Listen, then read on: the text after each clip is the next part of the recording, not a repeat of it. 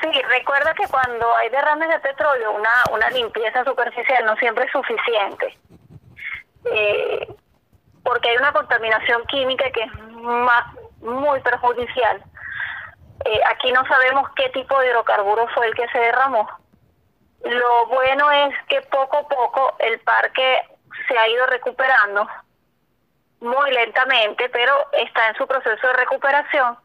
Hay partes que realmente no fueron afectadas y eso es algo bueno. Es algo que nos contenta mucho. Y bueno, después tenemos el hecho que habría que hacer unos estudios más profundos, sobre todo en la parte de los bosques de manglares, a los filtradores. Aquí se va a ver un poco perjudicada lo que es la, venta de ostras para el turismo.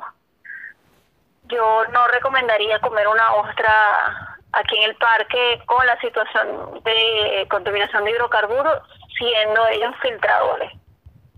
Sobre todo el que está muy cerca a los manglares que fueron petrolizados y que todavía